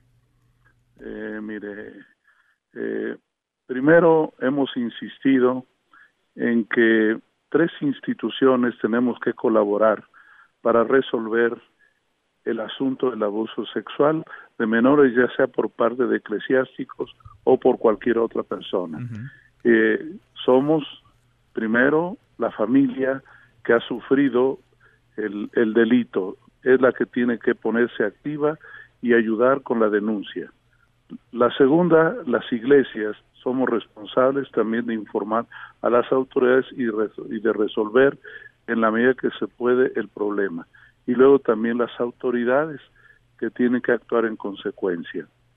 Como se trata de, de menores y sus tutores o padres de familia son los que toman decisiones sobre sí o no a proseguir el juicio eh, legal eh, y a veces los padres de familia eh, prefieren no eh, continuar el juicio.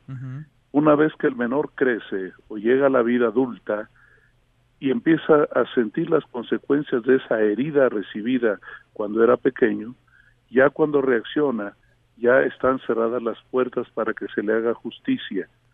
Por eso creo yo que las instituciones deben de eh, quitar la prescripción del delito o al menos ampliarla mucho más de lo que es actualmente, que es de 10 años. La Iglesia Católica, ahora con el Papa Francisco, la extendió a 20 años después de la edad adulta, es decir, a los 38 años de edad, pero que es derogable esa, ese límite cuando se requiera y la persona exija justicia. En la práctica, en la legislación eclesiástica ahora ya no hay prescripción. No hay prescripción. Ahora, esto viene acompañado de un reconocimiento de que dentro de la Iglesia, en no pocas ocasiones, no se ha sancionado, no se ha sancionado con la severidad necesaria este tipo de abusos, de abuso sexual contra niñas y niños. Sí, claro, porque daba lugar a la lentitud en la respuesta hacia la exigencia de aquel que había sufrido un delito.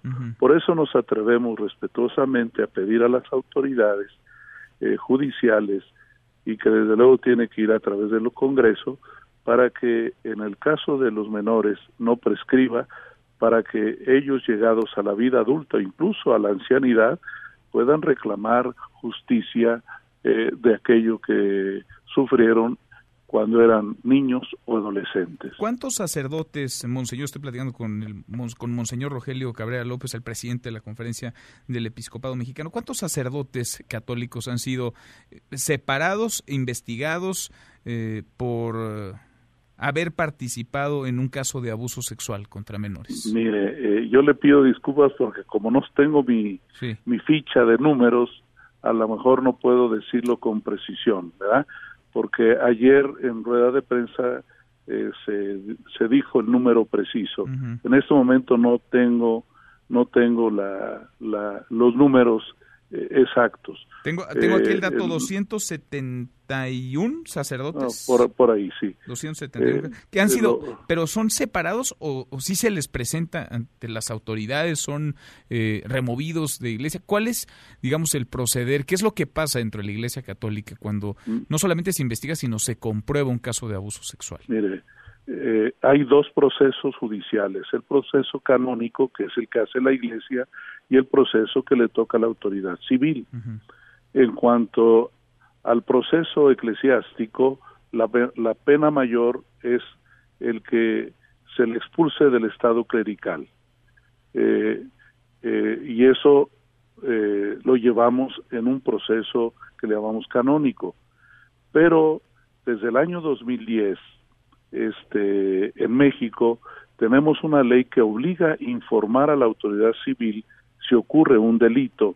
Antes del año 10 se dejaba totalmente al criterio de los padres de familia el informar o hacer la querella ante la autoridad civil.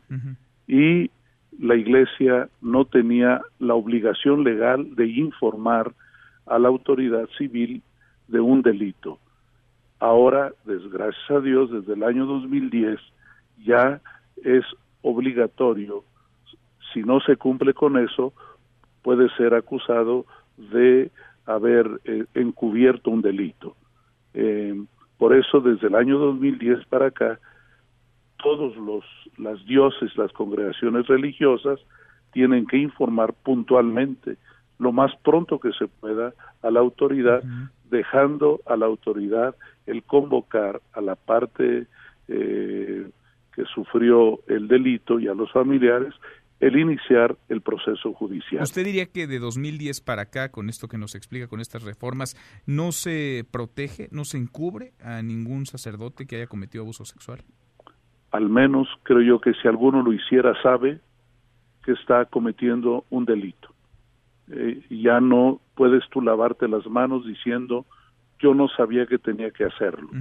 Hoy ya lo sabemos que la autoridad eh, diocesana y la autoridad de un, de un instituto religioso tienen obligación bajo eh, cometer un delito si no informan a la autoridad, aunque la parte querellante no haga denuncia. A nosotros nos toca informarle a la autoridad civil al Ministerio Público o a la Fiscalía. Hemos escuchado incluso al Papa. ¿Debería la Iglesia mexicana, Monseñor, estoy platicando con Monseñor Rogelio Cabrera López, el presidente de la Conferencia del Episcopado Mexicano, pedir una disculpa a todas las víctimas de abuso sexual, a las niñas y a los niños?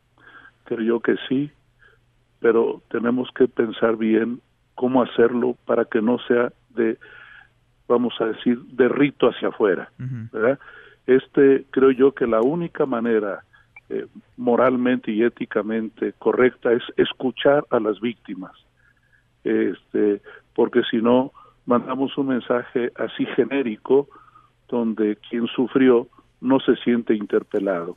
Creo yo que ya de una o de otra manera se ha dicho públicamente esta disculpa, pero yo creo yo que, que es necesario eh, atender el daño y sobre todo eh, escuchar a la víctima y que esta es la tarea que tenemos los obispos y los religiosos en este momento.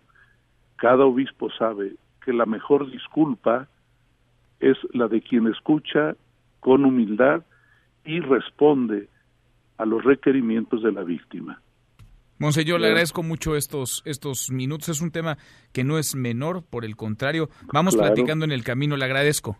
A ustedes le agradezco mucho y gracias por eh, preguntarme mi opinión. Gracias, al contrario, muchas gracias. Muy buenas tardes. El presidente de la Conferencia del Episcopado Mexicano, a propósito de este llamado a las autoridades para que el delito de abuso sexual no prescriba para los culpables, para que estos puedan ser castigados. Y es que sí, la Iglesia en no pocas ocasiones no solamente cayó, sino que encubrió a los responsables, los protegió para que no hubiera castigo, para que no hubiera sanción y las víctimas fueron revictimizadas por la propia Iglesia Católica.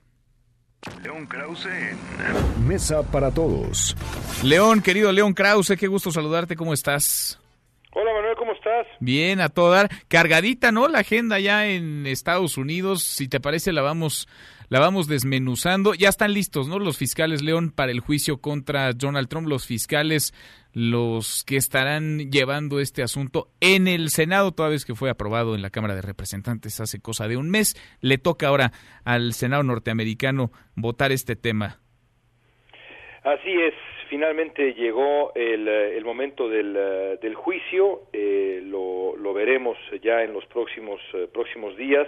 Los demócratas eh, se tardaron en enviar estos artículos de destitución al, al Senado eh, lo hicieron como un cálculo político y también para que eh, apareciera, eh, o, no solamente apareciera otra evidencia como la que en efecto apareció el día de ayer, que de verdad es impresionante sobre los contactos del equipo de Donald Trump, incluido su abogado Rudy Giuliani, para conseguir esa colaboración del gobierno de Ucrania en la investigación de Joe Biden, sino también para tratar de pues convencer a senadores eh, republicanos de que voten junto con los demócratas, no para remover a Donald Trump, porque eso es prácticamente imposible, pero sí para tener el poder suficiente como para eh, forzar la presencia de testigos específicos, entre ellos John Bolton, por ejemplo, en ese juicio de destitución, con la esperanza de que tenga un efecto eh, ya no en la destitución, porque insisto es improbable, sino más bien en eh, la percepción pública de Donald Trump y después en la elección de noviembre, Manuel.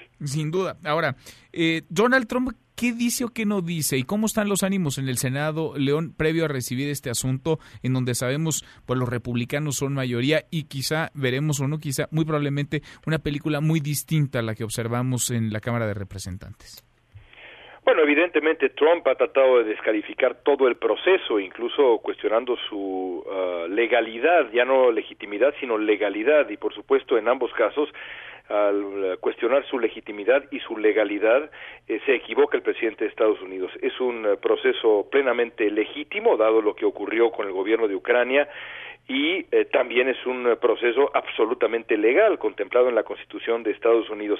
Esa va a ser la apuesta de Donald Trump, continuar cuestionando ambas cosas.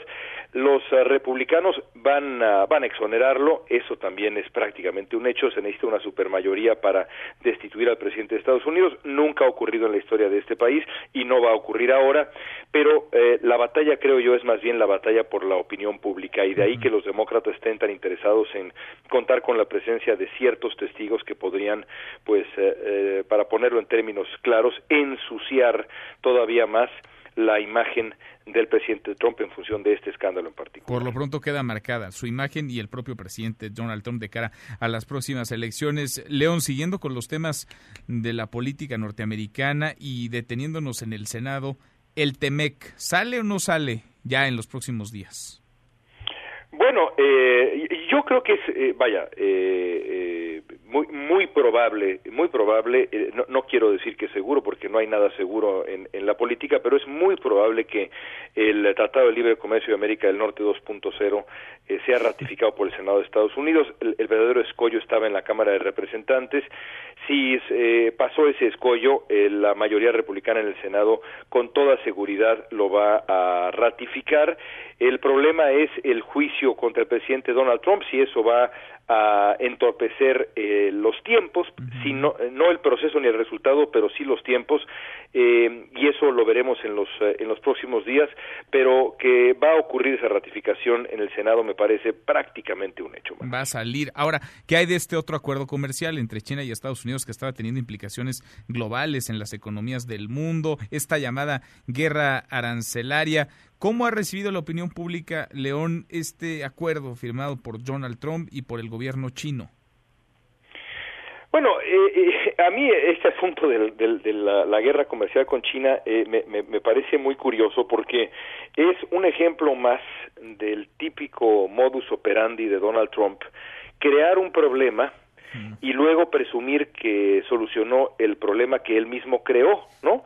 eh, eh, como un bombero que presume que apagó el incendio que él mismo encendió, es una cosa muy muy singular. loco, sí. eh, es, es eh, por otro lado, sin duda cierto que Trump necesitaba algún tipo de pausa en esta guerra comercial antes de la, de la elección del, del 2020. Le urgía a Donald Trump que así ocurriera porque ya eh, su política arancelaria y sus tensiones con China estaban afectando sobre todo a estados fundamentales, claves en la elección, entre ellos Michigan y el estado de Iowa. Así que no me sorprende, digamos, que se haya llegado a esta, a esta suerte de tregua pues cargadita la agenda, León, y lo que falta, ¿eh? Durante esta, durante esta semana. Un abrazo hasta allá. Sin duda alguna, un abrazo, Manuel. Gracias, muy buenas tardes. Es León Krause. Nosotros cruzamos la media ya, la hora con 31. Pausa y volvemos con un resumen de lo más importante del día. Esta mesa, la mesa para todos. No te levantes. Podrías perder tu lugar en la mesa para todos. Con Manuel López San Martín. Regresamos.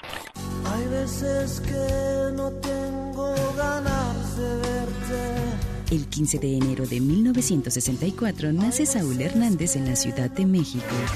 Es un músico, compositor y cantante mexicano, líder de Caifanes con quienes consiguió ser uno de los pilares y figuras más destacadas en la escena de la música rock en México e hispanoamericano a finales de los 80 y durante gran parte de la década de los 90.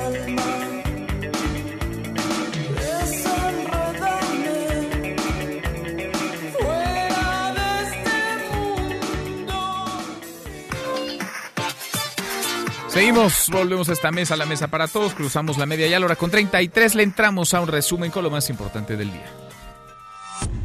Resumen. Resumen. Dos averiguaciones previas de la Fiscalía General de la República serían las razones, los motivos graves por los que habría renunciado el ministro Eduardo Medina Mora a la Suprema Corte de Justicia de la Nación. Hoy en la mañana el presidente López Obrador contestó, cayó, dijo, quería decir un poquito más a propósito de un ordenamiento, un mandato del INAI para que revelara a la presidencia esta información, las razones, las causas de Medina Mora, la voz del presidente hoy en la mañanera.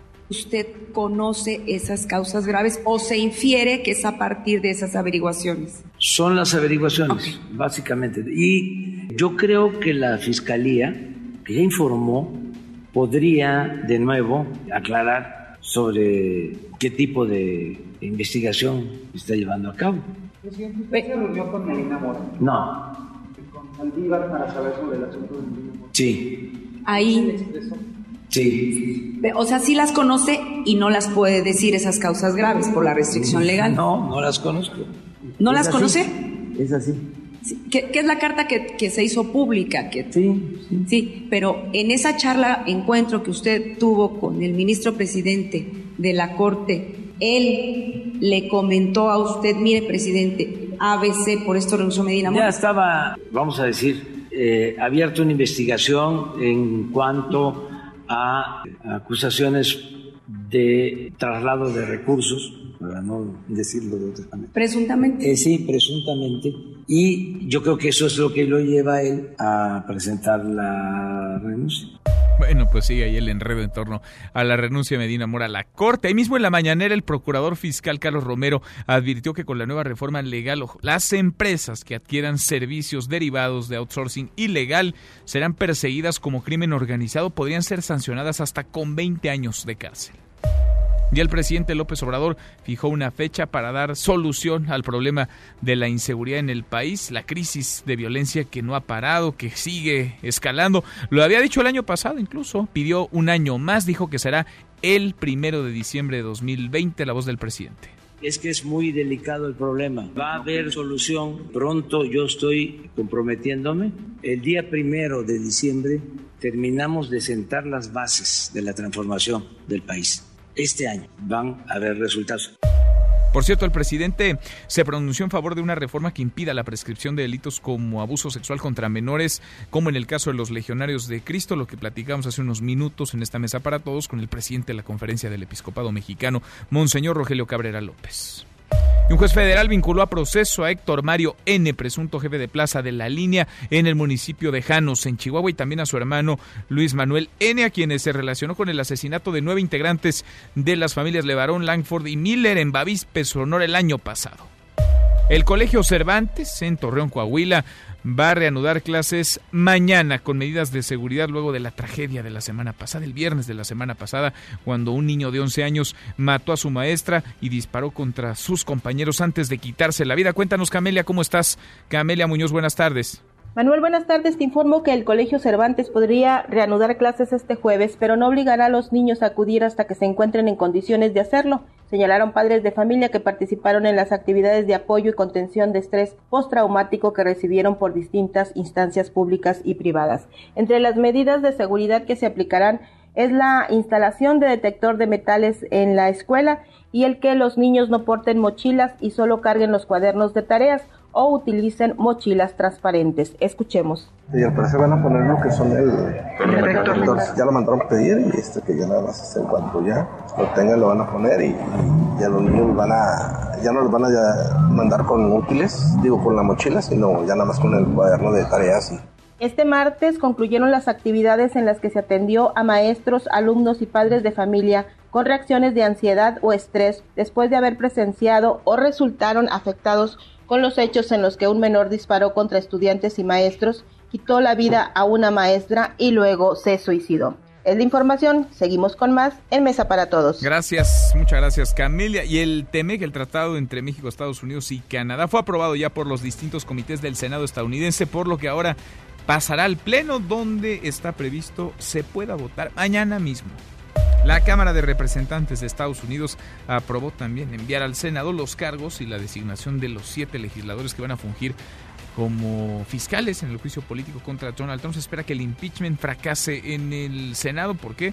Pues porque los demócratas son minoría, son los republicanos, el partido del presidente Donald Trump, quienes tienen la mayoría de los votos necesarios para echar abajo esta intentona de juicio político. Hasta aquí el resumen con lo más importante del día.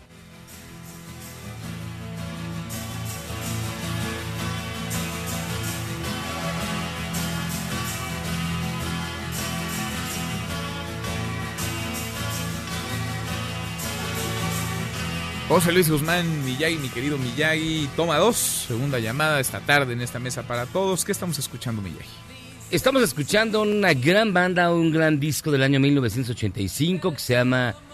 La canción y el disco se llaman This is the Sea, la banda se llama The Water Boys, son una banda irlandesa que se ha destacado particularmente por la preocupación por el medio ambiente. Y esta canción de 1985 no es de excepción. Dices de sí trata sobre dejar atrás el pasado y enfrentar las consecuencias del presente.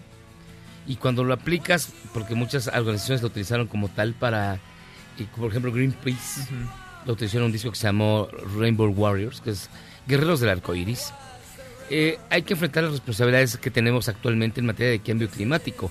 Hoy apareció, y esto viene a cuento, porque hoy apareció un reporte del panel intergubernamental de cambio climático que dice que tenemos 10 años, 10 años ya nada más, para tener el cambio climático. Si no lo hacemos antes de 2030, la especie humana corre el riesgo de extinguirse. ¿Cuántas veces no nos han dicho, Milla, y, y no hacemos nada, o muy poco, ¿no? Parches desde los gobiernos nada más, pero muy poco de educación y de conciencia realmente, de asumir que 10 años son claves y que si en 10 años no tomamos las medidas necesarias, se acabó el planeta. Lo mejor no nos toca verlo a nosotros, pero sí a nuestros hijos o a los hijos de nuestros hijos, pero no habrá más planeta para los seres humanos. De hecho, si en, 2030 no se combate el cambio climático o se sigue la tendencia que tenemos ahora, habrán desaparecido los arrecifes de coral. Eh, ya se acabó el 20% de la capa de hielo del Ártico, es decir, cada vez hay más agua las ciudades costeras van a empezar a inundarse muy lentamente, como vimos en el caso de Katrina en, Nueva Orleans, cuando se inundó toda la ciudad. Y los cambios de temperatura van a ser cada vez más marcados. El frío va a ser mayor y el verano va a ser un infierno. Y los, y los casos como el, los incendios en Australia van a ser cada vez más constantes y se teme de que el siguiente gran incendio devore casi toda la meseta africana. Es que estamos viendo la realidad frente a nuestros ojos y parece que no la estamos viendo como comunidad en este planeta, todos. A ver, son 10 millones de hectáreas las que se han arrasado por el fuego en Australia temperaturas de menos 60, menos 65 grados en Siberia. En Siberia o en, el Canadá. Ya está. O sea, ¿qué más prueba necesitamos? Y pues bueno, esta canción de los Wild Boys nos sirve como recordatorio de la nota de hoy, te digo, del panel intergubernamental de cambio climático de la ONU. Tenemos 10 años, años para corregir esto o enfrentar las consecuencias y hasta la extinción de la razón. Oye, y, los 10 años nos tocan a nosotros. ¿eh?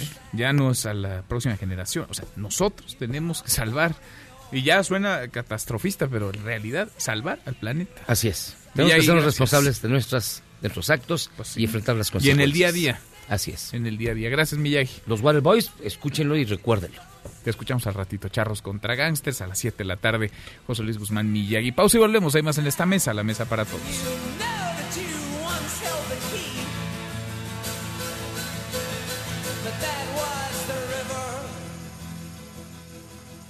Información para el nuevo milenio. Mesa para todos. Con Manuel López San Martín. Regresamos muy feliz. Una medalla de oro. México hace historia. Primera medalla de oro en Juegos Invernales. La jugadora mexicana Luisa Wilson se coronó con el equipo amarillo en el hockey sobre hielo 3x3 en los Juegos Olímpicos de la Juventud de Invierno Lausana 2020. Sé que hice un paso muy grande en la historia de México. Seguimos, volvemos a esta mesa, la mesa para todos. Reunión en la Secretaría de Gobernación entre Javier Sicilia, el activista Javier Sicilia, que ha convocado a una caravana, marcha el próximo 23 de enero, que saldrá de la ciudad de Cuernavaca, en Morelos, rumbo al Palacio Nacional. Y la secretaria de Gobernación, Olga Sánchez Cordero. Nora Bucio, cuéntanos, Nora, ¿cómo estás? Buenas tardes. Manuel, te saludo con gusto y de la misma forma al auditorio y como bien lo señalas, hace apenas unos segundos se ha concluido la conferencia de prensa ofrecida inicialmente de manera conjunta entre la secretaria de Gobernación, Olga Sánchez Cordero, y el poeta y activista Javier Sicilia. Déjame comentarte que en el tema de la caravana, bueno, pues Javier Sicilia estuvo acompañado por Maricleira Acosta y ellos han entregado al gobierno federal un documento en el que señalan algunas precisiones en materia de justicia transicional. Sin embargo, en el tema de la seguridad, han hablado específicamente sobre esta movilización que habrá de realizarse del 23 de enero al 26, donde habrán de llegar a Palacio Nacional y donde se espera que sean recibidos por el propio presidente. Déjame decirte que de acuerdo al poeta Javier Sicilia, hay una característica en esta movilización, que no es la primera que organiza y participa en materia de seguridad. Lo que ha señalado es que esta no es contra el presidente Andrés Manuel López Obrador, sino contra el tema de la inseguridad y ha asegurado también que está motivada técnicamente por esta masacre que sufrieron los familiares Levarón y por supuesto, bueno, pues exigiendo justicia. Déjame decirte, Manuel, que también ha asegurado que él reconoce la labor que ha realizado el presidente Andrés Manuel López Obrador en algunos otros rubros, pero dijo que esta es una tarea de todos, en la que todos los mexicanos tienen que colaborar para garantizar la seguridad de la población. Decirte también que en esta conferencia de prensa Javier Sicilia ha asegurado que tienen dos mensajes preparados. Uno, en caso de que el presidente Andrés Manuel López Obrador los reciba el próximo 26 afuera del Palacio Nacional, donde se espera que van a concluir esta movilización. Y el segundo, por si no lo hace ha asegurado que encuentra disposición por parte de la Secretaría de Gobernación en escuchar los temas en materia de seguridad, pero también indicó que está rebasada Olga Sánchez Cordero, que no le corresponde tomar estas decisiones y por lo tanto ellos piden pues ser atendidos por el jefe del Ejecutivo Federal. Finalmente, Manuel, te comento que en esta propia conferencia de prensa ofrecida aquí en las instalaciones de Bucareli, el poeta Javier Sicilia ha señalado que, bueno, pues existen cifras muy alarmantes en materia de inseguridad en el país y recordó las que fueron dadas a conocer recientemente por el subsecretario Alejandro Encinas en materia de fosas clandestinas, el hallazgo de cuerpos, las desapariciones de personas y algunos otros, pero también ha asegurado que en este en esta movilización que habrán de realizar ha cambiado la situación y no será como hace ya algunos años cuando emprendieron la primer marcha, es decir, no caminarán desde Cuernavaca hacia la Ciudad de México de manera continua, sino que habrán de hacer paradas por la tarde, mm. regresar por cuestiones de seguridad en autobuses hacia Cuernavaca, donde serán recibidos quienes acompañan esta movilización en el seminario conciliar ofrecido por la Iglesia Católica por Ramón Castro Castro, específicamente que es el obispo de la ciudad de Cuernavaca, y al día siguiente habrán de partir nuevamente al punto donde hayan quedado y continuarán caminando. Así lo van a hacer porque dijo, este es un tema de seguridad y las condiciones, reconoció, no son las mismas, son muy delicadas en esta materia. Sin embargo, Manuel, bueno, pues ha señalado que todavía están afinando los detalles de este próximo evento al que se convoca la sociedad civil. Manuel, lo que tenemos hasta el momento. Oye, Nora, a propósito de este encuentro entre Javier Sicilia y Olga Sánchez Cordero, ¿cómo viste los ánimos, más allá de lo que dijeron? Porque el propio Sicilia nos decía la semana pasada que platicábamos con él en esta mesa para todos, que quizá su forma de ser, su actitud no le caía bien al presidente López Obrador, pero que él lo veía con respeto y hasta con cariño. ¿Cómo viste eh, los ánimos entre Olga Sánchez Cordero y Javier Sicilia hoy? Mira, eh, ha sido un tema recurrente en el caso de la actitud de Javier Sicilia de tratar de besar y abrazar a los funcionarios, sobre todo a quienes sustentan la presidencia o las candidaturas presidenciales. En el caso de Olga Sánchez Cordero, la secretaria tuvo que retirarse pocos minutos después de iniciar la conferencia porque tiene precisamente un compromiso con compositores y autores eh, de música, a donde habrá de estar acompañado el presidente Andrés Manuel López Obrador. Antes de retirarse, sí se fundió en un abrazo con Javier Sicilia, le dijo que lo conocía, que le deseaba que tuviera un buen camino, que las puertas de la Secretaría de Gobernación estaban abiertas y la Secretaría eh, reiteró en algunas ocasiones en este breve mensaje que diera al inicio de la conferencia que ella, más allá, obviamente, bueno, de acatar las indicaciones del presidente Andrés Manuel López Obrador, de recibir a Javier Sicilia y a quienes tengan algún interés de hablar sobre el tema de seguridad o de algún otro tema que sea de interés de la nación, específicamente eh, Um, en líderes de movimientos sociales o activistas, bueno, pues dijo que ella tiene las puertas abiertas para el poeta y que ellos estarán garantizando como gobierno federal, obviamente, toda esta movilización siempre y cuando se realice en paz y tranquilidad. Es decir, pareciera un encuentro amable, un encuentro exacto, cordial y en buenos términos y lo que hablaron técnicamente en este encuentro privado pues fue de justicia transicional y muy poco entendemos sobre esta movilización. Mm, bueno, pues estamos pendientes en contacto y por lo pronto la movilización es el 23 o empieza el 23 de enero, la próxima semana. Gracias, Nora. Muy buenas tardes. Buenas tardes. En Mesa para Todos, Gustavo Rentería. Gustavo, qué gusto saludarte. Gustavo Rentería, ¿cómo te va? Muy buenas tardes. ¿Qué tal? Muy buenas tardes, querido Manuel. Te mando un fuerte abrazo a ti y a tu, público. Hoy hemos estado escuchando las declaraciones hoy del presidente López Obrador en la mañanera en torno a las causas, las motivaciones graves que habría tenido Eduardo Medina Mora para abandonar su asiento en la Suprema Corte de Justicia de la Nación. Parece que el presidente se mordía los labios para no decir más sí, pero no. Es decir, ¿Te queda claro por qué se fue Eduardo Medina Mora de la Corte? No, hasta este momento no me queda claro. El elemento de punto de quiebre es que un ciudadano le pide a la presidencia que explique los motivos graves de la renuncia de Eduardo Medina Mora. eh, como no se los entrega a la presidencia, el INAI le exige al presidente que nos diga qué pasó. Y hay, y hay nada más de dos sopas.